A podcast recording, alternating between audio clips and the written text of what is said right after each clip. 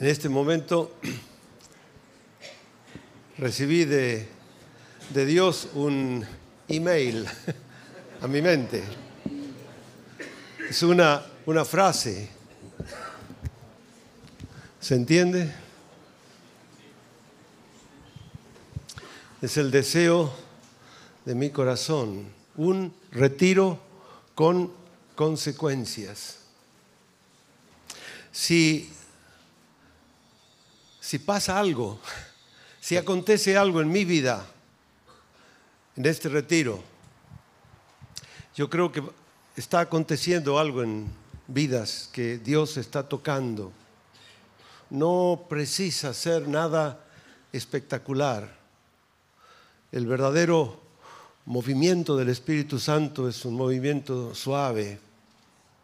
Creo que esto es como el monte donde estaba Elías el profeta. No vamos a ver el espíritu ni en el trueno, ni en la tormenta. El espíritu no está en el viento, no hay viento. El espíritu no está en el terremoto. El espíritu es un silbo apacible, suave, que está pasando y está tocando los corazones y está iniciando un proceso que Dios espera. Esto es una expectativa de Dios. Yo nunca entendí antes que eh, yo tengo expectativas. Ah, ustedes tienen expectativas. Ah, Dios también tiene expectativas. Y creo que la expectativa de Dios es que este retiro tenga consecuencias, consecuencias permanentes. Yo estoy recordando a Jesús cuando Él dice, ustedes no me eligieron a mí. Está esto, Juan capítulo 15. Mas yo elegí a ustedes y los he puesto para que tengan fruto y fruto en abundancia y para que el fruto permanezca, consecuencias permanentes. Y esto es lo que yo creo que Dios quiere y puede hacer y va a hacer en muchas vidas, cambios permanentes. En muchos aspectos de mi vida yo puedo mirar atrás y puedo mirar después al cielo y decir, Señor, yo no vuelvo más atrás. Entonces, cuando en mi vida hay una consecuencia permanente, resultado permanente, un resultado permanente, entonces aquí está lo que dijo nuestra hermana, no retenerlas. No reter. Vamos a compartirlas. Hay muchos que no están aquí. Ustedes son, representan familias y grupos de discípulos están representando a la, iglesia. Hay que compartir. Aquí la obra es no retener lo que hemos recibido en este retiro, no lo que yo doy, lo que el Espíritu Santo ha traído. El Espíritu Santo ha traído algo a nuestras mentes, a nuestros corazones, ha comenzado algo nuevo. Y yo tomo lo que dice la hermana, no vamos a retener esto, vamos a compartir. No vamos a retener, vamos a compartir. Vamos a compartir, vamos a hacer participar a otros también. Y habría un quinto punto. Estaba conversando con John los objetivos de Dios. Existe un quinto punto. Que todo hombre en toda nación sea un discípulo de Cristo, que cada discípulo sea semejante a Cristo, que todos los discípulos de Jesús Cristo formen una verdadera hermandad, que todos los discípulos sean factores de transformación en nuestra sociedad y que todos los discípulos hagan discípulos. ¿Les parece bien? Este es un objetivo de Dios. Y esta es la consecuencia. Yo espero que esta va a ser la consecuencia. Porque cuando examinamos la estructura de funcionamiento, nos damos cuenta que eh, hay algo que hay que hacer. Y hay una pregunta, ¿cómo se hace? ¿Cómo, cómo avanzamos? ¿Cómo eh, desarrollamos? ¿Cómo, Como desenvolvemos ¿Cómo desenvolvemos nuestro potencial? Tenemos que ser prácticos. Y yo he estado conversando con John, con varios de los discipuladores que están aquí y estoy entendiendo algo que Dios quiere hacer y que la clave es esta y es llegar al punto en que eh, todos los que componen los grupos, porque tenemos, según yo entendí, discipuladores y los discipuladores tienen discípulos, ¿es así? Pero de esos discípulos, algunos, algunos están haciendo discípulos, más hay otros que no están haciendo discípulos. Entonces hay los que están haciendo discípulos, tienen que hacer más discípulos. Y los que no están haciendo discípulos, tienen que comenzar a hacer discípulos. Entonces la pregunta es, ¿cómo comienza un discípulo a hacer discípulo? Eso es entrar en acción. Esto es entrar en movimiento. Yo soy, vamos a suponer, miembro de un grupo, soy un discípulo definido, comprometido en todo el orden de Dios, pero falta algo. Esto pasó conmigo, esto pasó con muchos. Falta algo, falta que comience a moverme, a entrar en acción, a hacer discípulos. ¿Y cómo lo hago? como que faço? En otros años pensaba que esto necesita una preparación, que debo hacer un ejercicio espiritual y recibir un curso, una preparación para poder comenzar a hacer discípulos. Y según yo encuentro en la palabra de Dios, un discípulo tiene que comenzar a hacer discípulos ahí nomás. Es lo que Jesús hizo con los doce. Um discípulo tem que começar a fazer discípulos aí imediatamente. Inmediatamente Jesús pasó la noche orando. Al día siguiente eligió a doce. ¿Y qué hizo con los doce? O que fez com os doze? Los puso en acción. Pôs em ação. No les dijo, bueno, ahora vamos al seminario. Vamos a hacer un curso de tres meses de evangelismo. No, los puso en acción. Lo que está faltando es la acción. Entonces, si yo comienzo a obedecer lo que Dios me dice, no lo siento, no lo entiendo totalmente, no me atrevo. Hay muchos discípulos que son buenos discípulos, pero hay algo, que está trabando la función de pasar de discípulo a discipulador, a hacer discípulos. ¿Cómo, cómo comienza?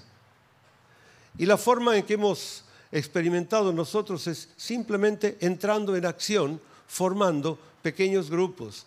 Cuando en un grupo hay 10 discípulos, es un ejemplo, y hay tres discipuladores, y hay siete discípulos que no están haciendo discípulos, entre los siete discípulos pueden formar pequeños grupos, entonces tenemos el discipulador, tenemos los discípulos, estos están haciendo discípulos, estos no están haciendo discípulos.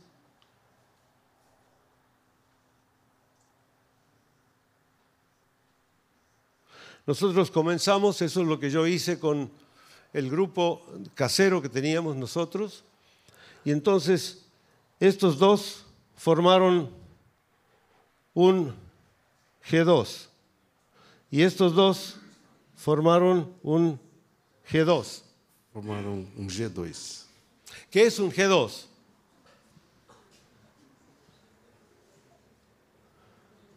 Si aquí hay dos miembros, Aqui tem dois membros, este es el G2, esse é o G2. ¿qué hacen los dos discípulos. Los dos discípulos concuerdan. Dois discípulos concordam. Mateo 18, 18. ¿Qué dice? ¿Recuerdan? Si dos Na terra concordarem. Se dois na terra concordarem em alguma coisa e pedirem ao Pai, Ele vos concederá. Muy bien. Y estos dos, voy a dar algunos ejemplos en mi grupo, dos que trabajan en la zona de la ciudad, cerca uno del otro, y dicen, vamos a, a ser discípulos. ¿Y qué hacen? Forman un G2. Y aquí hay dos, dos eh, niñas, dos mujeres que están en la universidad. Queremos evangelizar, queremos entrar en acción. Forman otro G2. Puede ser un G3. Si aquí hay una tercera, puede ser un G3. Entonces aquí hay otro G2. Este está en el área del trabajo, de los escritorios, este está en la universidad.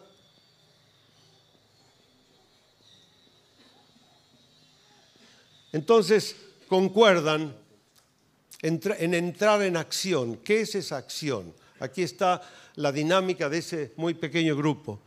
Si dos se encuentran, la primera cosa natural que surge es comunión.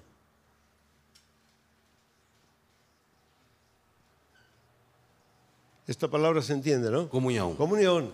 Compartimos. ¿Qué vamos a compartir? Compartilhar. Que que nós vamos compartilhar? La vida, la amistad. Vida, amizade. Vamos a compartir lo que estamos viviendo en la iglesia, en el grupo casero, pero ahí estamos en el mundo, ahí estamos metidos, estamos como la sal que necesita alcanzar a otros que están alrededor. ¿Quiénes son? ¿Quiénes son los otros? Entonces, acá tenemos A y acá tenemos B. Y entonces A dice, ah, yo tengo aquí, en este ámbito de los escritorios, tengo a uno, dos, tres amigos conocidos. Yo quisiera traerlos a Cristo, quisiera hacerlos discípulos. Te propongo que oremos por ellos. Proponho que oremos por ele. Y B, esto es A, B dice, yo también tengo este y este. Vamos a orar por ellos. Y entonces la comunión los lleva a la oración. Então a comunhão os leva à oração. Una oración que tiene un propósito fundamental y que es el de orar por los amigos. Cuando van a orar por los amigos, están teniendo en cuenta que están pidiéndole a Dios justamente lo que Dios quiere. Mateo 18, 18. Si dos se ponen de acuerdo, per- perdón, 18, 19, sí, gracias. Mi memoria no funcionó. 18, 19 está justamente acordando pedirle a Dios lo que Dios quiere dar. Estão entrando de acordo, pedir a Deus o que Si Deus yo quer dar. tengo aquí un millón de dólares en el bolsillo, Tem um milhão de dólares aqui no bolso. no los tengo. y yo amo a Ismael. Oh. Metade. Y yo quiero darle un millón de dólares a Ismael. Él no lo sabe. Oh. Pero un día él piensa, Afif tiene un millón de dólares que él quiere dármelos. Y me pide, Afif, ¿puedes darme un millón de dólares? Y yo digo, claro, Ismael, toma, aquí está. Porque me está pidiendo lo que yo quiero darle. Es algo tan sencillo, tan simple. Dios está queriendo ahí donde yo estoy, en mi escritorio. Yo viví esa experiencia. Yo identifiqué a un amigo, a otro, a otro. Comenzamos a orar. Y yo participé en un, en mi caso era un G3. Este era un G3. porque éramos tres. Y comenzamos a orar. Y un día, un amigo por el cual estuvimos orando, cuatro meses orando, cuatro meses orando, me llama por teléfono, Afif, quiero hablar contigo. Bueno, ven a mi escritorio. Él viene a mi escritorio. ¿Qué te pasa? Tengo un problema. ¿Y por qué vienes a mí? Y yo no sé. Hay algo. Podemos ver los recursos que Dios nos dio. Ahí, ahí es donde vamos a trabajar en una forma práctica y donde estoy simplemente compartiendo una muy sencilla experiencia. Estou compartilhando uma experiência muito simples. ¿Están, están todos en... eh, ¿Puedes ponerlos todos?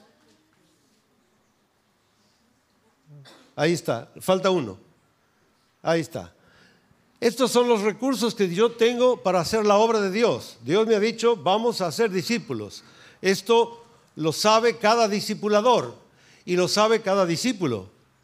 Porque el objetivo de Dios es que los discípulos hagan discípulos. ¿Sí? Entonces, miren ustedes qué proceso sencillo en estos tres ejemplos. Voy a hablar de mi oficina, Fora do meu escritório. porque aquí hay un G2 en, el- en los, en los, eh, escritorios, aquí hay un G2 en la universidad y este es un G3 en, también en los escritorios.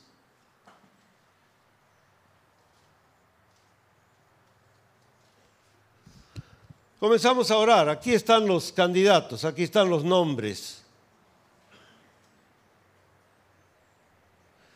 Pero entramos en acción. ¿Qué hacemos al entrar en acción?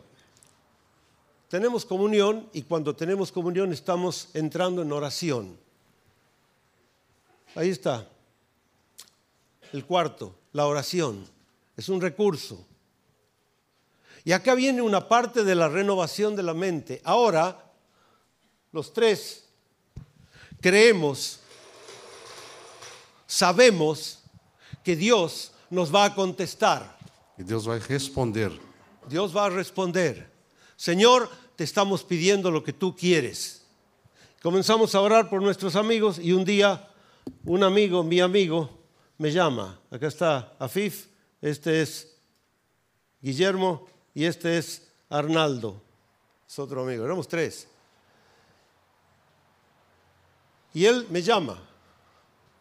Y yo le pregunto, ¿por qué me llamó? Me dice, no lo sé. Y yo en mi corazón dije, sí, yo sé.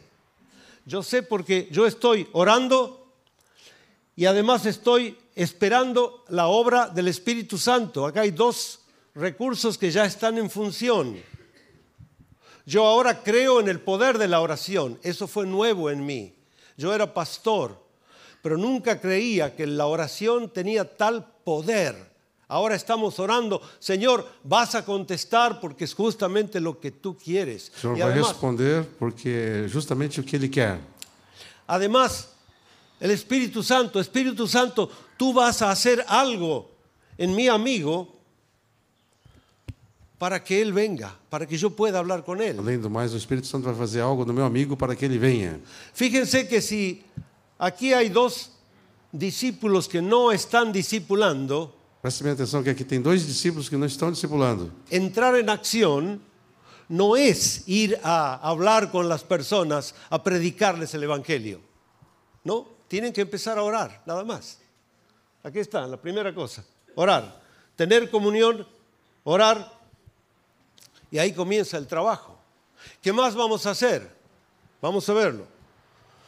La oración me lleva a que, esperando con fe que Dios va a hacer algo, la oración me lleva a que, esperando con fe que Dios va a hacer algo, decimos, vamos a prepararnos para cuando nuestro amigo va a venir. Entonces hay un tiempo de preparación es parte de esa dinámica. Entonces, la comunión nos lleva a la oración, la oración nos lleva a la preparación. Y la preparación, cuando estamos esperando entrar en acción, en algún momento nos lleva a la acción. Entonces mi amigo me llama, viene, dice que quiere hablar conmigo. Yo sé que el Espíritu Santo lo tocó porque tiene un problema. Cuatro meses orando por él. Pero ¿por qué me llamó a mí? Y ahí descubrí otra cosa del Espíritu Santo, que él sabía que yo era cristiano. Él sabía que yo era pastor, pero nunca había hablado con él. Sin embargo, él me dice, hay algo que tienes que no sé qué es, que me dice que tú puedes ayudarme. Ele sabia que eu era pastor, mas estava orando por ele quatro meses. E, no entanto, ele sabia que havia algo em mim que podia ajudá-lo. ¿Qué es lo que vio en mí? Y yo descubrí que el Espíritu Santo puede producir en mí una gracia sobrenatural que toque, que alcance a mi amigo sin palabras. O Espírito Santo pode produzir em mim uma graça sobrenatural que alcança meu amigo sem que eu fale nada. Mi esposa y yo estuvimos orando por vecinos. Estivemos orando por vizinhos. Una señora llama por teléfono, Helen, tengo un gran problema. Y Helen va a visitarla y ora por ella. Y cuando le pregunta, ¿por qué me llamaste? No sé, hay algo que, que vio, obra del Espíritu Santo, puso una gracia en ella que tocó al otro. ¿Se dan cuenta? Ya está el Espíritu Santo en función, está la oración en función. En el caso de mi amigo, él viene y me dice, tengo un problema, y me cuenta su problema y me pregunta, ¿por qué Dios permite esto? Y entonces yo no busco argumentos, le digo, espera un momento, voy a mi, a mi mesa, con el cajón saco y saco el Nuevo Testamento y abro en Romanos 8, 28, ¿se acuerdan lo que dice? Todas las cosas, esto lo he mencionado ya, ayudan para bien de los que aman a Dios. Y él me dice, ¿qué significa esto? Ya estoy usando la palabra de Dios. Es un recurso en una forma muy sencilla. ¿Qué significa?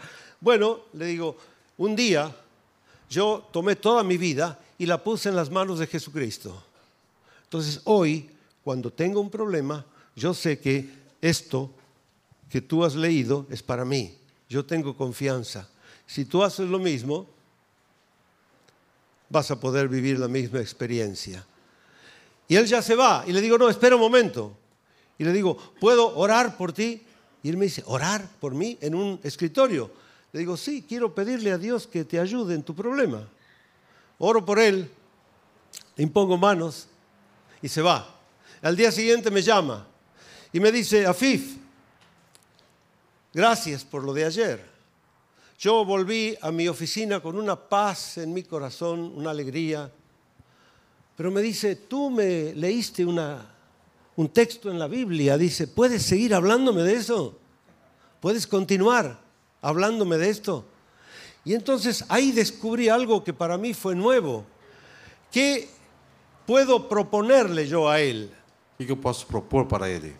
Y le dije, ¿no quieres venir a mi oficina? Yo me encuentro con dos amigos. Você não quer vir no meu escritório? Eu me encontro com dois amigos. ¿Qué hacen ustedes ahí? O que faz vocês aí? Tenemos amistad, compañerismo, oramos juntos a Dios, leemos en la palabra de Dios lo que Dios quiere. ¿Quieres venir? Me dice, sí, voy. Y entonces mi amigo viene al círculo, viene al grupo. Y aquí comenzamos a hablarle, porque estábamos preparándonos, hemos estado preparándonos para explicarle qué significa seguir a Cristo. Y él encuentra a Cristo aquí. Él entrega su vida a Cristo. Inmediatamente explicamos a él todo lo que ya sabemos de la puerta. Tiene que bautizarse, tiene que eh, recibir el Espíritu Santo para vivir una vida de poder. Y entonces lo traemos a la iglesia. Y entonces se bautiza en la iglesia. Y enseguida este nuevo di- discípulo está en- ardiendo en su corazón y él dice, voy a traer a otro. Tengo un amigo que tiene un problema similar. ¿Puedo traerlo? Sí. Y trae a otro. Y entonces ya hay un quinto. Y esto va creciendo. Es lo mismo que pasó tanto en el trabajo de estos dos discípulos que no habían hecho discípulos, como con también de estos dos que en la universidad oraron por amigos, por amigas. Este es uno de los muchos casos.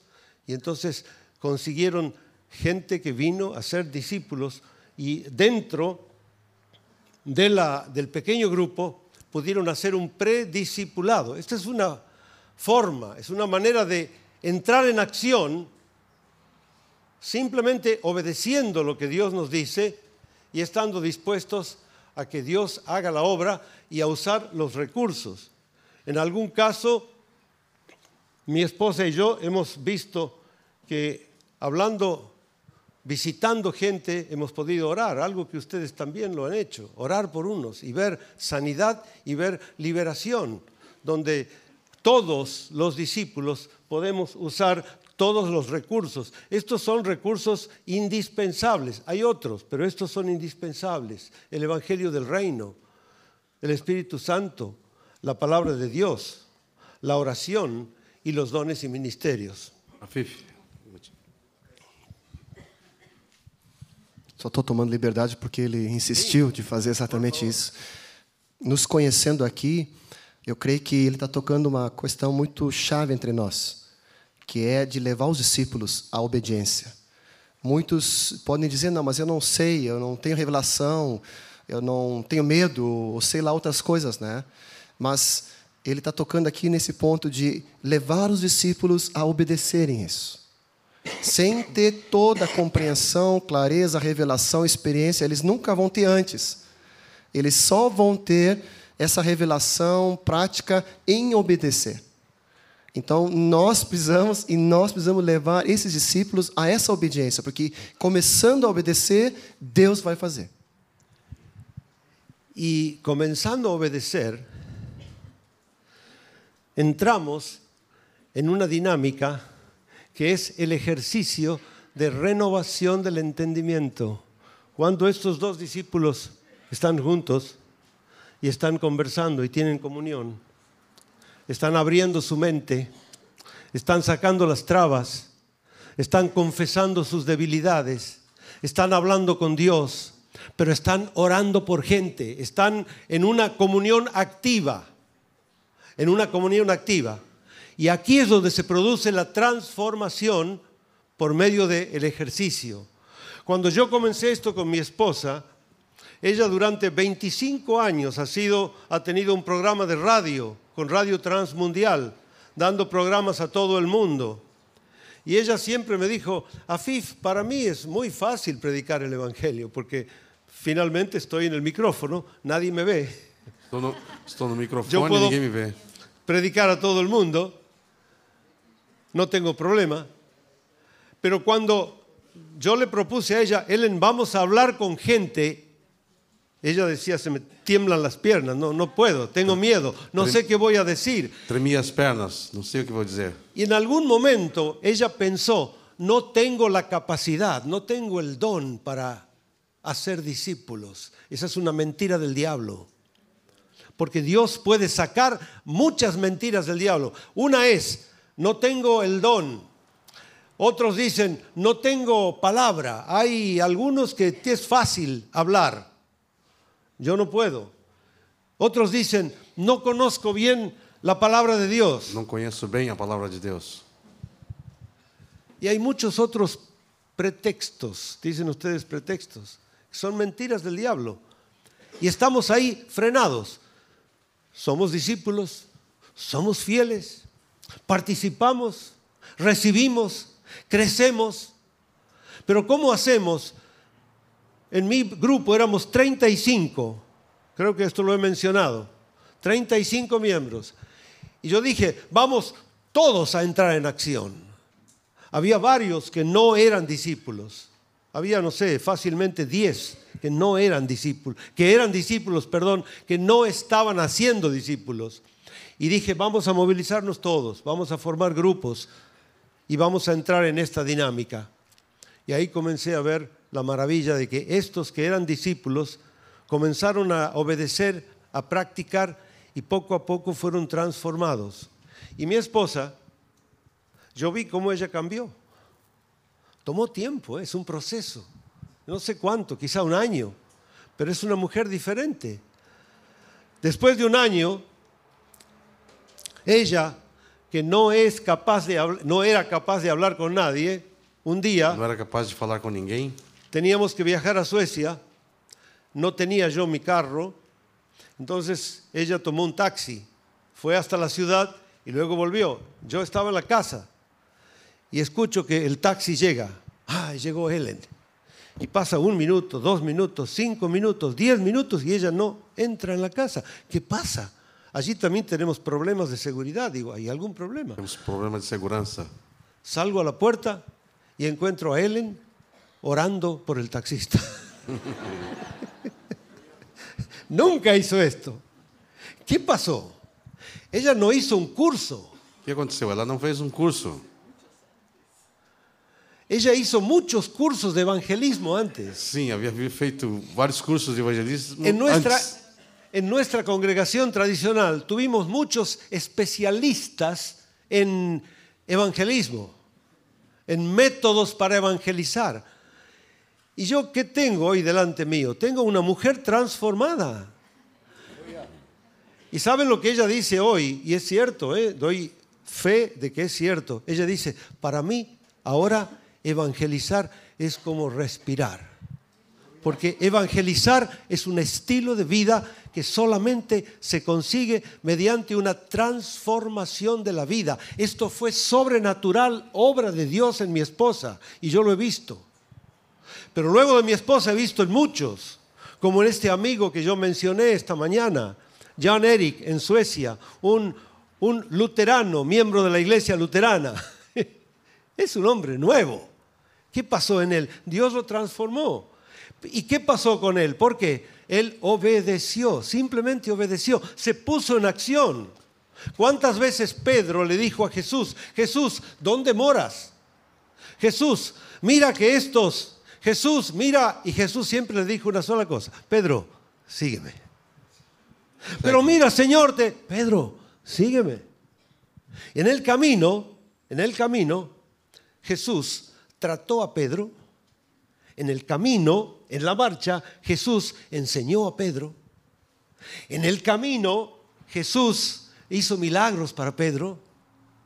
En el camino, Jesús formó a Pedro. Ahí está.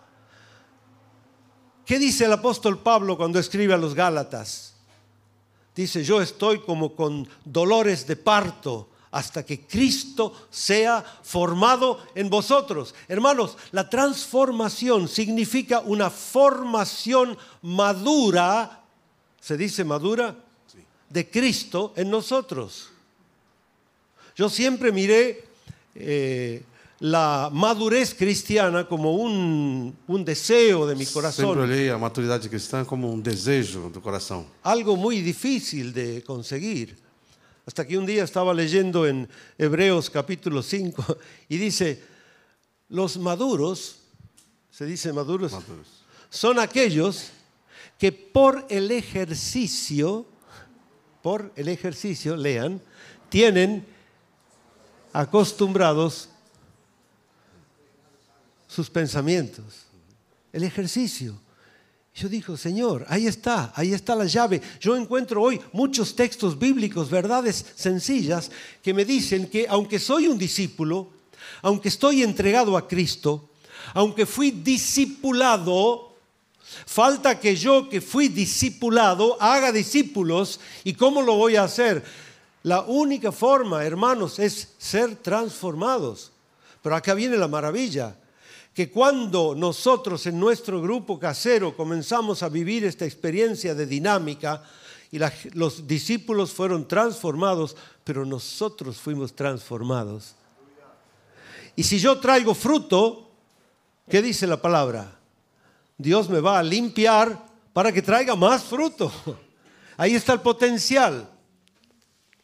Aquí está, to- es una imagen, es un sueño para mí, pero es una realidad, donde veo toda la iglesia en acción, toda la iglesia en dinámica. Esto es el libro de, de Atos, de los Hechos, el primer- la primera iglesia. Hay una pregunta, ¿es posible ¿Es posible vivir la misma dinámica que había en la primera iglesia? Hoy digo yo, sí, absolutamente, sí. Porque había un recurso que yo no conocía. El recurso de Dios es la transformación de la vida. Ahora, todos, todos necesitamos ser transformados. Y el camino para la transformación es la renovación del entendimiento. Yo quisiera que tomemos un tiempo para hablar de esto. Un día yo estaba en mi casa y comencé a mirar atrás y dije, Señor, ¿qué, Comecei a olhar para trás perguntei, Senhor, o quê? ¿qué hiciste en mi vida? O que fizeste na minha vida? ¿Cómo lo hiciste? Como fizeste? Y comencé a escribir. Y comencé a escribir explicando qué es esta renovación de la mente, porque necesito explicar a otros. No, no, es algo sencillo, pero debe ser posible explicar a É otros. algo simples, mas deve ser, tem que ser possível de explicar para outro. Y esto lo escribí en una manera muy simple, muy sencilla. Y yo quisiera que lo veamos juntos. La renovación del entendimiento, ahí está, es la llave para que Dios efectúe la transformación de nuestro carácter. Esto está bien, es una actitud, es una práctica, practicada en forma de ejercicio que consiste en, ahí está, primero, ¿qué pasó conmigo? Considerar a Dios de una nueva manera. Una explicación sencilla es comenzar a mirar a Dios con ojos nuevos. Yo pensé, Señor, tengo 60 años, te conozco, he vivido experiencias muy fuertes de tu presencia y de tu poder, pero me falta una cosa en este momento, Señor. Yo me doy cuenta que me falta, que necesito, que preciso actualizar mi valoración, ¿cómo es esto? Evaluación, É, é, tenho que. Avali- Avaliação. avaliación, avaliación, una valorización de lo que Dios es. Uma valorização do que Deus é. Y cuando yo tuve esa actitud, es una actitud, el Espíritu Santo me ayudó. Y comencé a ver a Dios. Dios, Señor, ah, ahora tú puedes, tú eres el mismo, Dios es el mismo. Empecé a verlo en lo que Él es. Comecei a ver como que Ele é. Señor, si fuiste el Dios de la primera iglesia con una dinámica poderosa, puedes hacer lo mismo ahora, en mi vida, en mi grupo, en mi congregación, en la iglesia, toda. Dios es el mismo. Yo repetí muchas veces, Jesucristo es el mismo ayer y hoy y por los siglos. Jesus Cristo é o mesmo ontem, hoje e será para sempre. Pero una cosa es tenerlo en la mente solamente y otra cosa es decir, Señor, yo creo que esto es válido para hoy, para ahora, para mí. Y comenzar, cambió mi devoción personal, cambió mi relación con el Señor. Isso mudou minha devoção pessoal, minha relação com o Senhor. Comencé a ver a Dios con ojos nuevos, pero no lo hice solo esto. Acá está el secreto, el ejercicio no hay que hacerlo solo, el ejercicio tiene que ser hecho en acuerdo, concordando con alguien, ahí está. Es diferente. Hay muchos que tienen devoción personal, ejercicio personal. Hay muchos que oran personalmente por otros para predicarles el Evangelio. Esto hay que hacerlo, está muy bien. Pero además, hay que hacer esto. Esto es una dinámica A- além- puesta por Jesucristo en la iglesia. Além disso, você tem que orar junto com o outro. É uma dinâmica feita por Jesus Cristo. ¿Se dan cuenta? Es un ejercicio que se va a convertir en una dinámica y esa dinámica va a producir una transformación. Você percebe? Isso é uma dinâmica que vai é, produzir uma transformação. Entonces ver a Dios con ojos nuevos, ver qué grande es Dios, cuántas cosas pudo hacer, cuántas cosas va a hacer, ver su presencia, ver su poder, ver su amor. Yo me he pasado a veces horas hablando con mi esposa. Yo nunca había hablado de esta forma tan natural. Poco a poco fuimos haciendo el ejercicio de conversar juntos en la mañana. Tomamos el desayuno y nos quedamos sentados ahí en la, el sillón, la poltrona. ¿cómo es la? Tomamos o café pela manhã, depois ficamos sentados aí na poltrona, compartilhando. Y estamos hablando, Helen, viste, qué hermoso es Dios. Fíjate que anoche pensaba, oraba, sentía y comenzábamos a compartir. Y ese ejercicio de repetir, de proclamar, en ese momento está dándole gloria a Dios. Yo estoy dándole testimonio a ella. Ella está dando testimonio para mí. Y el Espíritu Santo está trabajando, un poquito hoy, otro poquito mañana y otro poquito mañana. Y pasó el tiempo y comenzamos a vernos dos, que nuestra relación comenzó a cambiar. Y yo vi también cómo ella comenzó a cambiar respecto a hacer discípulos a otros y a entender el concepto de la misión. Un día, cuando recibimos el llamado para ir a Suecia, Jorge Imitian le dice, Ellen, ¿te gustaría ir con Afif a Suecia para hacer misión? Y ella le dijo, no. Pero si Dios me manda, Porém, se Deus me manda, yo voy. eu vou. Y ahora está apasionada con la misión. ¿Saben lo que es? Yo nunca viví esto, ¿eh? ¿Saben lo que es sentir una pasión por Suecia como la sentimos por Argentina? Sentir uma paixão por Suécia como eu senti pela Argentina? Yo no sabía que esto era posible. ¿Saben lo que es sentir amor? Siempre hablamos de tener amor para los no cristianos, tener amor para los perdidos. Antiguamente decían, tenemos que tener amor por las almas. ¿Y de dónde sale ese amor?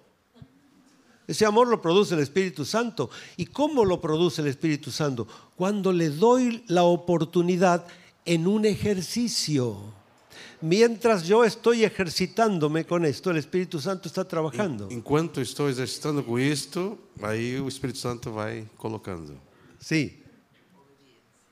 Claro, acá vuelve lo que dijo John hace un momento, Que obediencia. volta ao que o John falou faz pouco, obediência. ¿Cómo ponemos en acción a los discípulos?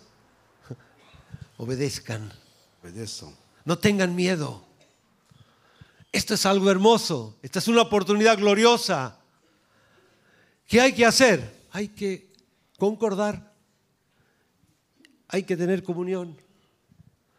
Hay que orar. Hay que prepararse. Todo esto está en acción en la vida de la iglesia, en la, en la vida de los grupos. Ya está funcionando esto. Falta la obediencia que ponga en acción. Y mientras están en acción, que Enquanto comiencen a caminar, Enquanto está em ação e começa a caminhar, van caminando, van en el ejercicio y el Espíritu Santo está trabajando. Renovación de la mente, transformación de la vida.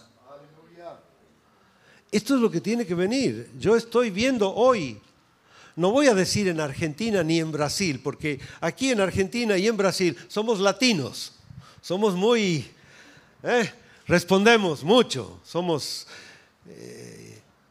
tenemos muchos impulsos. Allí en Suecia no. Allí en Suecia yo estoy hablando con un grupo y todos están mirándome así. Muchas veces yo he dicho, no, dejo todo y me voy. porque es terrible. Yo estoy viendo a suecos hoy que están más entusiasmados que los latinos. estou vendo hoje Como- suecos mais entusiasmados que os latinos. ¿Cómo es posible eso? Es la transformación de Dios. Yo veo a una, a una mujer, Anna, en la isla, ella toma la palabra de Dios y la lee, y dice, Afif, Ellen, esto, y tal. Nunca vi esto. 14 años dice que soy cristiana yo nunca entendí. ¿Saben lo que estaba entendiendo? Jesucristo es el Señor. Gloria a Dios. Un sueco que entiende que Jesucristo es Señor. Y ya lo está compartiendo con otros. Já está compartilhando com outros. Y esta, esta, esta mujer vino a visitarnos, estuvo en Buenos Aires con el esposo. Y dice Afif, ahora entiendo, dice. Y yo le digo también, Ana, ahora entiendo, Dios te ha cambiado. Ella tenía un problema, no un problema, una dificultad con el marido. Hace tres años. Comenzó esto. Él también comenzó a participar. Pasó un año y me dice Afif, Helen, mi marido es un hombre nuevo no es una fórmula mágica, es el poder de Dios en acción, la acción que viene de la obediencia.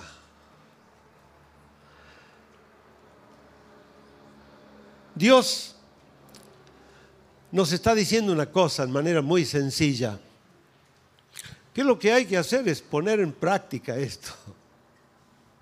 Y aquí es el punto donde yo les voy a decir, todo esto es una propuesta de comenzar a caminar.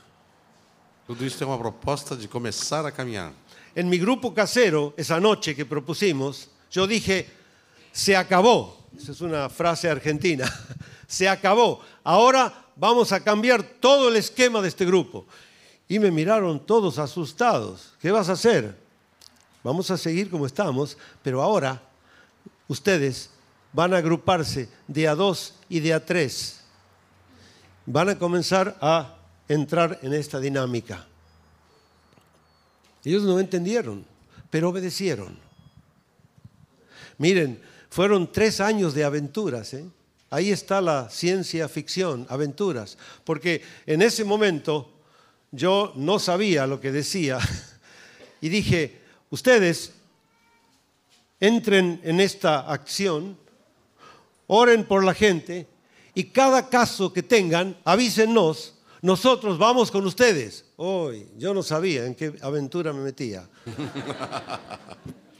Porque tuvimos una tras otra, una tras otra. La primera fue una mujer, una semana después, una mujer llama a mi casa, eh, el pastor Chaik, sí, mire, yo, mi nombre es María, y uno de los miembros del grupo es un médico de emergencias.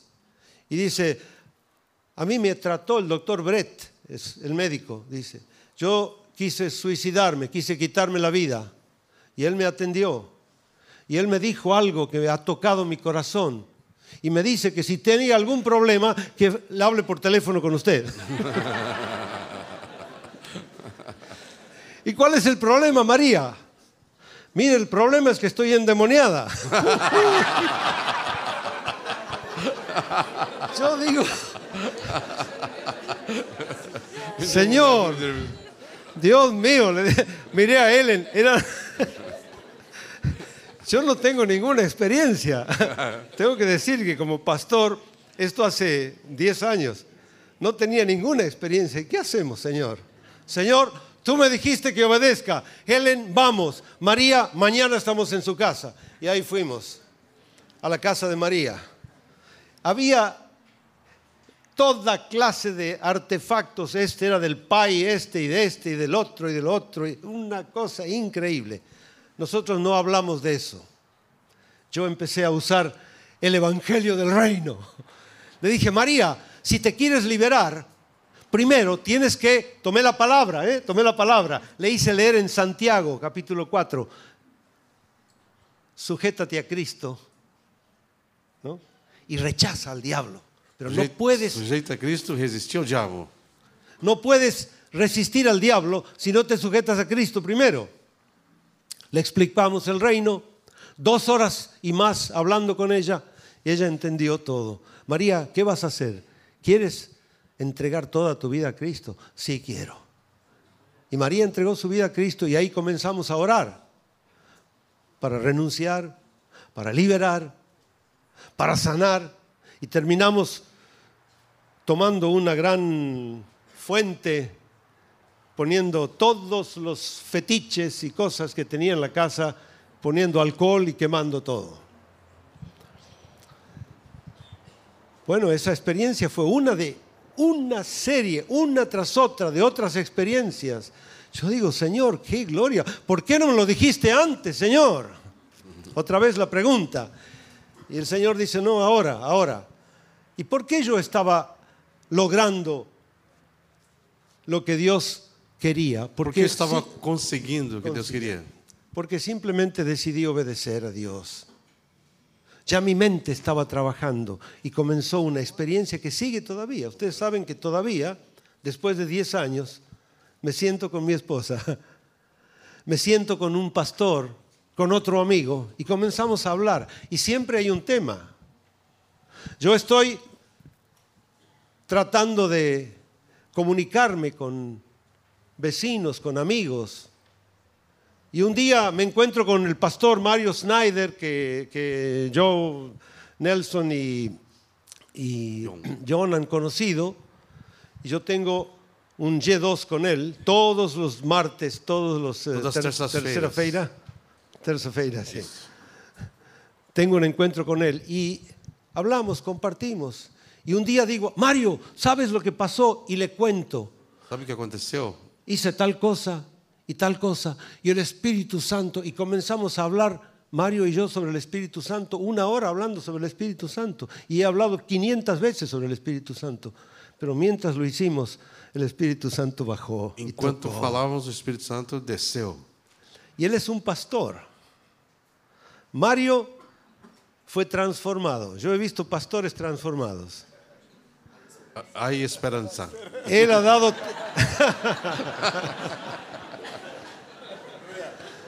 tuvimos una reunión, tuvimos un encuentro, un encuentro pastoral. Y Mario dice, yo quiero dar un testimonio, un pastor que pasa enfrente a dar testimonio. Yo quiero dar testimonio de que mi vida se transformó. Es un pastor maravilloso. Un pastor que es un pastor de, de primer nivel, vamos a decir. Sin embargo, No entanto, él dijo, Señor, yo voy a desarrollar mi potencial. Senhor, eu vou desenvolver meu potencial. Y hoy dice, mi vida se transformó. Y la vida de mi esposa se transformó. Y la vida de mi congregación se transformó. Y estamos juntos eh, trabajando en siete congregaciones de la zona oeste de Buenos Aires. Y estamos viendo de una manera sencilla, no es tan bien armado como lo, como lo que estoy viendo aquí en Porto Alegre. Esto es una maravilla. Yo voy a llevarle todos los datos y todos los... Estoy aprendiendo, he sido bendecido por ustedes de una manera que ustedes no tienen idea. Gloria a Dios por haber venido, porque estoy recibiendo más de lo que puedo dar. Pero este hombre da testimonio de una transformación. He visto un pastor transformado y un buen pastor. Y él dice, Señor, yo no quiero volver más atrás. Eu não quero voltar mais atrás. Y está en camino. Y estamos en camino. Y estamos andando juntos. Y Dios sigue trabajando. Y Dios sigue transformando. Miren, yo puedo hablar horas de esto, pero no tenemos tiempo. O sea, renovar la mente es hacer el ejercicio de mirar a Dios con ojos nuevos. El segundo punto de la renovación del entendimiento, esta mente que trabaja, es considerar los planes, mirar a Dios con sus objetivos y planes. Yo cuando fui tocado por el Espíritu en esta experiencia, comencé a mirar la palabra de Dios de una manera nueva. Un amigo en el trabajo me dice, Afif, tengo una pregunta. Yo sé que, bueno, tú eres ingeniero, estamos trabajando juntos y sé que también estás como pastor y también estás viajando y dime sinceramente, Afif, ¿en qué negocio estás? dime con franqueza, ¿en qué negocio estás? Y yo dije, Señor, esta es una pregunta para todos los cristianos. ¿En qué negocio estás? Qué pregunta, ¿eh? Ahora digo, señores, tu negocio. Ah, pero yo sigo en mi negocio. Dios no dice que dejes tus negocios, sino que aquí están los dos negocios. Y este negocio, yo tengo que levantarlo y ponerlo en el primer lugar. Sigo teniendo todos los otros negocios, pero este yo lo saqué de arriba así y lo puse en primer lugar. Lo más importante de mi vida. Hacer discípulos, extender el reino de Dios, obedecer a Dios, en mi experiencia y de mi esposa y en la de muchos, ha sido esto. Considerar que es lo más importante de toda la vida. ¿Y qué? ¿Esto es una idea de Afif? Lucas 14, 33. ¿Qué dice? El que no renuncia a todo lo que posee. Y antes dice algo muy duro. El que ama a padre o a madre o a hermano más que a mí no es digno de ser mi discípulo. No es cuestión de que yo no tengo que amar a mi padre o a mi madre, sino que tengo que poner en primer lugar a Dios con su obra. Y yo les voy a hacer una confesión, porque esto es algo práctico. Cuando comenzamos la misión, en mi familia, en mis amigos, muchos no entendieron y me dijeron, ¿cómo es eso que ahora que tú estás eh, jubilado, ¿cómo era? Aposentado. Estás aposentado que puedes disfrutar de tu carrera, de tu profesión, de tus cosas, dejas todo y te vas a una misión. No estás haciendo bien. No está bien. Tienes que cuidar de tu familia, tienes que cuidar de tu congregación, tienes que cuidar. Y entonces está la competencia de los intereses de la vida. Y yo dije, Señor, no, yo tengo seguro. Hoy lo entienden. Dios los transformó a ellos ahora. Y yo digo, primer lugar está Jesucristo, el Señor. La obra que Cristo me dio que haga es lo primero. Dice Jesús, tengo que estar en los negocios de mi Padre. Pero para poder estar en los negocios de mi Padre, yo tengo que comprender los negocios del Padre. Ahí está la clave. Tengo que enterarme de los objetivos de Dios, de los propósitos de Dios tengo que entender, comprender la misión a la que me llamó. ¿Tenemos una idea clara de lo que es la misión en la que estamos involucrados o simplemente hemos entrado en una rutina de fieles discipuladores? Temos uma visão clara do que da missão que nós estamos envolvidos? Estamos en la rutina de discipuladores que estamos siguiendo a Dios con un esquema de funcionamiento que queremos que deseamos, que obedecemos, que seguimos. Pero eso no es todo. Hay más, hay más. Hay más que descubrir en el negocio de Dios. Y para descubrir lo que es un negocio hay que ir a los libros secretos. En una empresa, cuando queremos entender el negocio de la empresa, hay que ir a los libros secretos, a los libros comerciales, y hay que ver los resultados del trabajo de la empresa. Yo no tengo más que ir a este libro. Aquí está todo. Tengo que volver aquí. Este es el manual, la fuente. No tengo que aprender nada nuevo. Tengo que volver a las bases. Y entonces cuando hago esto, comienzo a entender el diseño de Dios. Dios ya hizo el diseño. La obra no es mía, la obra es de Dios. Dios ya fez un diseño. La obra es de Dios. Y para poder hacer bien el trabajo tengo que entender la obra de Dios. Cuando yo fui gerente general de la, empresa de papel más grande en ese momento de Sudamérica. Cuando fui gerente general de la empresa de papel que es la más grande de América del Sur. Una de las más grandes, una de las cinco más grandes en Foz de Iguazú, en Iguazú. Yo tuve que entender bien los objetivos de la empresa, conocer los secretos de la empresa para poder hacer mi función gerencial. No puedo hacer la obra que Dios, me ha, mandado que haga si yo no conozco bien el diseño de Dios y dentro del diseño, como dije antes, sus propósitos, sus objetivos. Entonces, hablar de los objetivos, estos cinco objetivos de Dios, no es una cosa que tengo que estudiar una vez, no tengo que estar haciendo el ejercicio. Y ustedes saben cuántas veces yo hablé con mi esposa, cuántas veces el otro día, hace dos hace tres semanas, yo estuve reunido con Jorge y Mitián. Lo menciono a él porque ustedes lo conocen bien. Jorge Mitián y yo almorzando en un restaurante en Buenos Aires. ¿Y de qué hablamos? En un momento hablamos de los objetivos, de los cuatro. Dios quiere que todos sean discípulos. Y él comenzó a contarme lo que él está haciendo para llevar a todos los miembros de comunidad cristiana en Capital Federal a entender el negocio de Dios para que todos sean discípulos productivos. Hay dos tipos de discípulos, discípulos consumidores y discípulos productivos. Las iglesias suecas están llenas de consumidores. Van a la iglesia a recibir, son fieles, trabajan, buscan, pero no producen. No hay resultados. Tenemos que convertirnos en discípulos productivos. Estos discípulos tienen que llegar a ser productivos, tienen que ser discipuladores. Pero no podemos hacerlo por medio de una orden, no podemos hacerlo por medio de un decreto.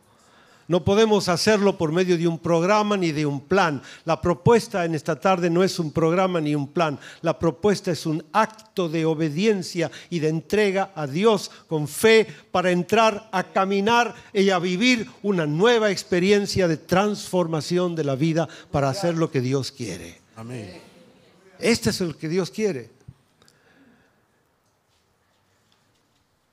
¿Qué más? Renovar la mente es empezar a mirar, porque esto yo lo viví, los recursos que yo, Dios me dio. El punto 3,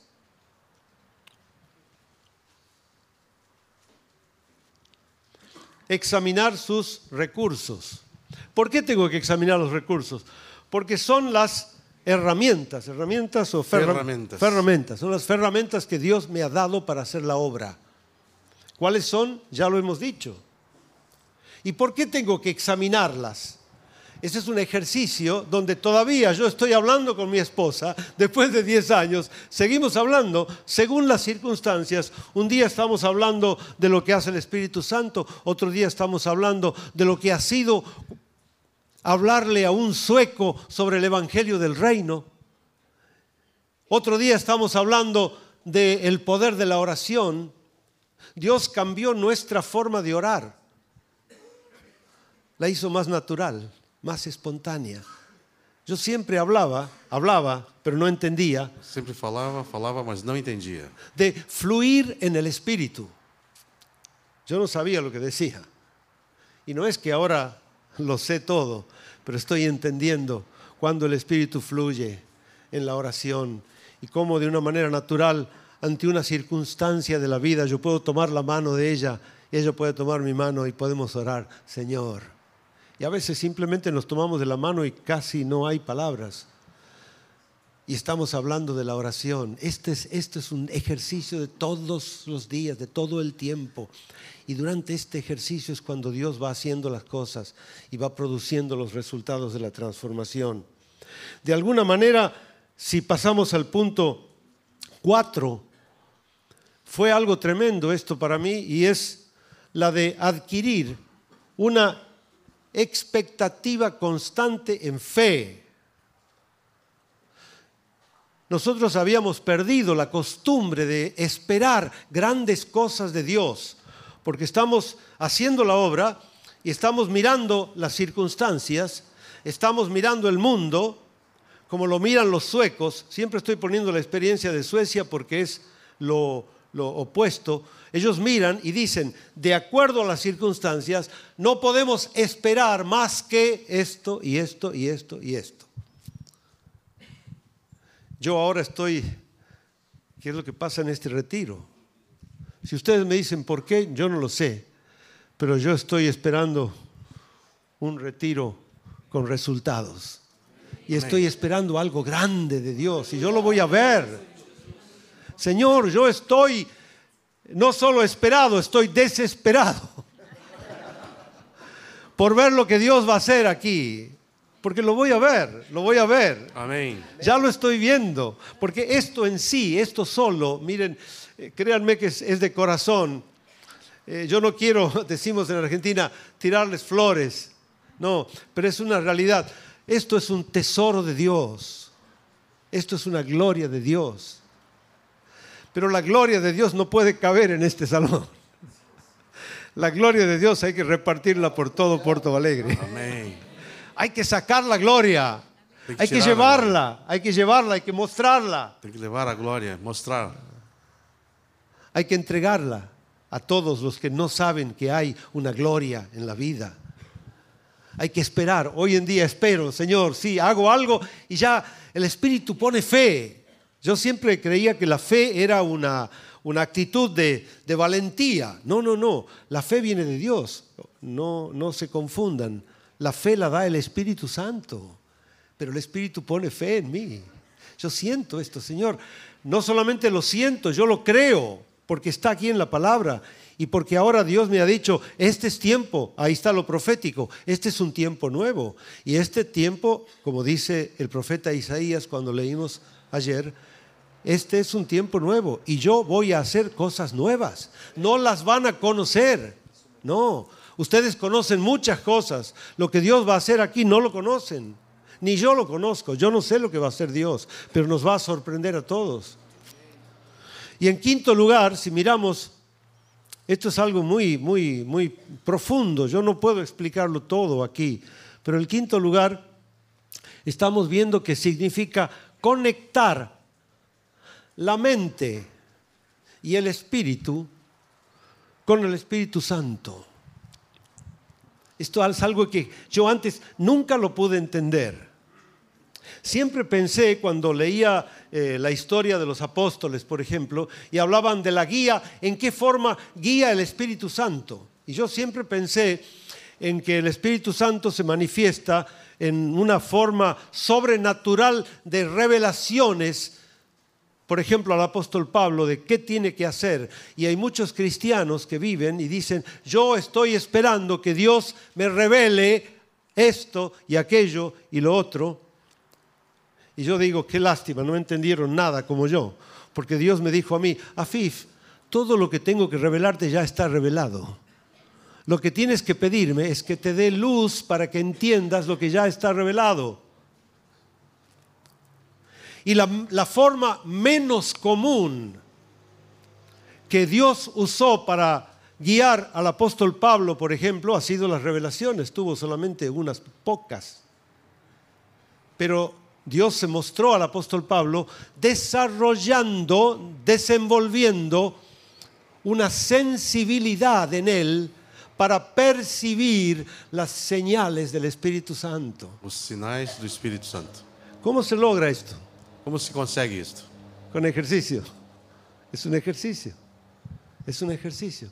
Porque cuando voy ejercitando, buscando qué es lo que Dios quiere, cómo lo quiere, cuándo lo quiere, dónde lo quiere, una vez, dos veces, tres veces, cuatro veces, es como los músculos, ¿no? Yo hago el ejercicio de tomar una pesa, algo, Tomar um peso, un peso, todos los días, así, y al cabo de un tiempo el músculo se fortifica. Yo no veo cómo pasa esto aquí adentro. Pero ¿qué estoy haciendo yo? El ejercicio. Si yo quiero quemarme al sol, yo quiero quemar mi piel, ¿qué hago? Voy a la playa y me pongo al sol. quero bronzear, vou na praia, coloco no sol. Ahí en, en Suecia vemos muchos, les llaman los adoradores del sol, porque están, están todos así. Y claro, especialmente en Brasil y en Argentina, si pongo mi brazo al sol por dos horas, en dos horas el brazo se quema, ¿no es cierto? Toma color, está dicho, está, está dicho se quema, Bron- Bronzeia. se broncea. No lo puedo evitar porque los rayos ultravioleta tocan la piel y cambian el color. ¿Qué estoy haciendo yo? Solamente exponiendo mi brazo a la luz. La luz está ahí. Tengo que solamente exponer el brazo. Hermanos, el Espíritu Santo está aquí. Yo te desafío en el nombre de Jesús que te atrevas en esta dinámica a exponerte a la obra del Espíritu Santo. Te va a cambiar. No te vas a dar cuenta, te va a transformar. No es algo automático, es un proceso. Pero comienza con lo mismo, obediencia, acción, fe, entrega, comprensión y toda la vida cambia. Yo no lo puedo explicar, realmente me siento muy corto, muy pobre de pensamientos. Tengo esto escrito, esto va a ser pasado a, al portugués, todos lo pueden tener, pero en la práctica entonces, si vamos al punto 6 y ya estamos terminando, ¿de qué estamos hablando? Estamos hablando de refletir y orar con perseverancia. Ay, ay, ay, aquí hay una palabra difícil. Perseverancia. A mí nunca me gustó esa palabra, perseverancia. Qué notable es que en esta misión Dios nos ha puesto en esta nueva actitud, perseverar, perseverar, hacerlo y hacerlo y hacerlo. Pero no vemos resultados. Un año y medio, dos años en otro lugar, tres años en otro lugar, no vemos resultados y seguimos y seguimos. Y un día viene Dios, es como el ejemplo de la parábola, ¿no? El, pones la semilla en la tierra. Põe a semente na terra. Durante un tiempo no se ve nada. Y después de un tiempo comienza a salir. Hay una planta, el bambú. El bambú, cuando se planta el bambú allí en Japón, se pone la semilla Põe a semente. ¿Saben cuánto tiempo hay que esperar para ver salir la planta? Tres años. Y cuando sale la planta, en siete semanas, en siete semanas, toma una altura de seis metros. ¿Qué pasó? Durante tres años la semilla estuvo preparándose A semente esteve se preparando para soportar una planta de seis metros, para suportar uma planta de 6 metros. pero salió. Y el poder que estaba ahí abajo y produjo una planta de seis metros en tres semanas. Esta es una experiencia espiritual. Cuando fuimos a Suecia, el Espíritu nos dijo, tienen que ir a sembrar, tienen que ir dispuestos a sembrar, Tem que ir dis- disposto a semear, a esperar, a orar con perseverancia. Qué bueno. Ahora estamos viendo los frutos, estamos viendo los resultados. Hemos ido avanzando de una manera sencilla, pero Dios va a hacer la obra. Hermanos, si simplemente comenzamos con un acto, porque es un acto, es una decisión, es una actitud. Señor, yo voy a obedecer. Piensen los que ayer estaban aquí anoche. Pense os que estavam aqui ontem à noite. Cuando oraron, yo oré y dije, Señor, te lo he dicho muchas veces, pero otra vez dito muitas vezes, mas outra vez quiero decirte, Señor, yo quiero comenzar de nuevo hoy, ahora. eu quero começar de novo hoje, agora. Y esta mañana amanecí con una alegría en el corazón y con un susto porque sigo asustado de todo esto. Yo no sé, estoy asustado de, mirar a Dios. No me asusto ni de Dios ni de ustedes. me asusto de, de todo esto que me parece un sueño, pero que es una realidad que estoy tocando como, así como toco esto. Esto es una realidad. Y yo sé que Dios ayer comenzó algo que lo va a continuar. Ontem Deus começou algo que vai continuar. Y voy a ver el fruto. Eu vou ver o Ya fruto. estoy viendo el fruto de lo que sembré hace años, dos Tô ve- años, tres tô ve- años, tô vendo o fruto cuatro años. De algo que semeei dois anos, três anos, quatro anos. Estoy hablando de fruto en mi vida. Falando de fruto na minha vida. Tienes que tener fe en esta tarde de que lo que Dios comenzó, dice la palabra, lo va a completar. Ahora la palabra dice que lo va a completar hasta el día de Jesucristo.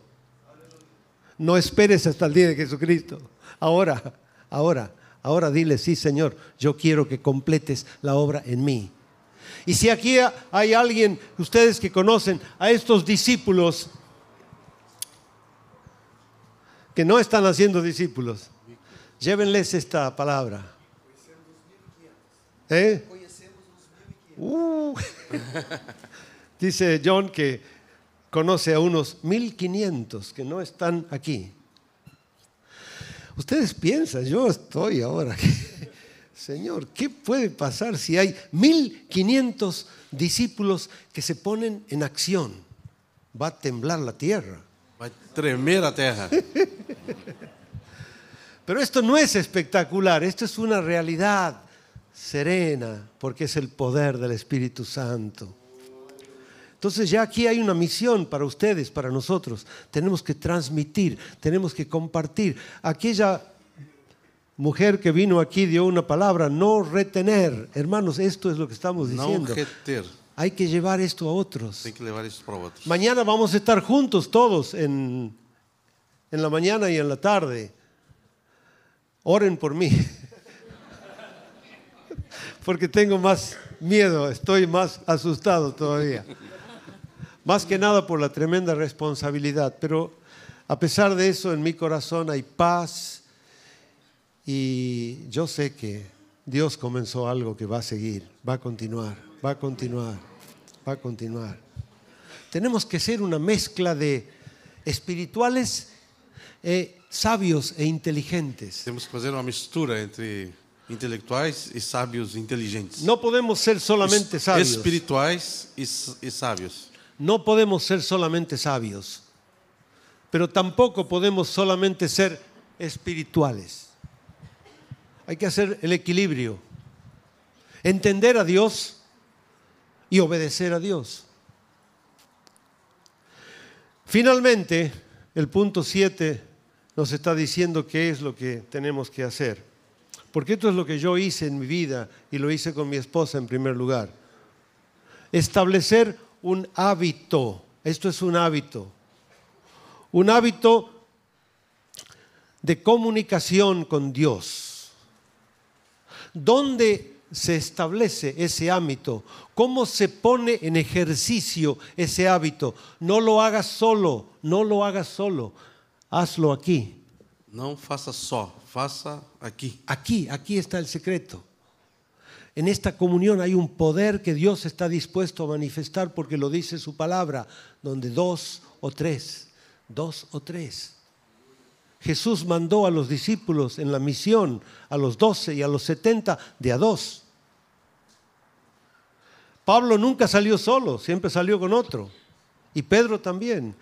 Y todo nos está mostrando, esto es un ejemplo bíblico sencillo, que hay una estrategia de Dios que para la movilización de su pueblo, Dios quiere que nos movamos por lo menos de a dos. Si son tres, pueden ser dos hombres, dos mujeres, tres hombres, tres mujeres, dos casales, tres casales, cualquier cosa. Aquí no hay una fórmula rígida. Lo que hay es un deseo básico, fundamental de entrar en acción. Vamos a empezar a movernos. Vamos a ser discípulos. ¿Qué vamos a hacer?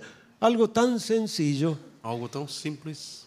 Encontrarme, acordar, concordar, hacer una lista, comenzar a orar, comenzar a prepararnos, comenzar a estar dispuestos para entrar en acción y cuando entremos en acción, Dios nos va a dar la capacidad de hacer lo que creemos que no podemos hacer. Sí, lo vamos a poder hacer, porque vamos a patear fuera las mentiras del diablo. Que vamos nos están chutar fora as trabando. mentiras do diabo. Así que llegamos al punto final de una propuesta que no es mía, es una propuesta de Dios. Volvemos al ejemplo, a la esencia, una propuesta de renovación de nuestra mente, porque el objetivo de Dios es transformar nuestra vida. Amén. Somos muchos, si no yo preguntaría, ¿hay alguna pregunta? Pero creo que no. Estamos terminando. ¿Y cómo vamos a terminar? Yo no sé. Porque aquí estamos en el punto en que podemos darle a este encuentro un carácter emotivo. Y si nos vamos a la otra punta, podemos darle solamente un carácter racional. Yo creo que no es ni uno ni otro. Estamos en el medio y hay que darle esto un carácter espiritual, porque Dios está aquí por su Espíritu Santo. Yo estoy pensando y dice la palabra que donde hay dos o tres reunidos, Jesús está aquí, lo que dije anoche, Jesús está aquí. Digo, Señor, ¿cómo es esto? Y por si fuera poco, dice la palabra que Dios está mirándonos con amor, está deseando, deseándonos ardientemente, dice el profeta, deseando con toda el alma, Dios está deseando. Desejando com toda alma ver nuestras vidas en acción. Y dice que el Espíritu Santo está orando por nosotros con gemidos indecibles, así dice en español. Dios está pidiendo por el Espíritu Santo. ¿Qué más necesitamos? Y lo que necesitamos es una acción, una actitud de esta mañana, en esta tarde, de fe, una actitud para decirle, Señor, aquí estamos, para recibir una bendición de Dios, pero para que a partir de este momento nosotros comencemos a ser bendición, recibir bendición y ser bendición. receber bênção e ser uma bênção. Siento en el Espíritu que no puedo decir más. John, te dejo esto, estoy con mi corazón ardiendo. Gracias, Señor. Gracias, Señor. No puedo decir más que esto. Gracias, Señor. Es un privilegio, Señor. Toda la gloria sea para ti, Señor. En el nombre de Jesús. Que Él sea honrado, Señor. Que Él sea levantado. Que el Espíritu Santo complete en nuestras mentes lo que yo no he podido decir. Aleluya, Señor. Gracias. Ahí estás. Señor, te podemos tocar. Yo he sentido tu presencia todo este tiempo. Oh Dios, estás aquí, estás aquí. Somos tu pueblo, Señor. Aquí estás. Gracias, Señor. Gracias. Gloria. Gracias por lo que viene, Señor.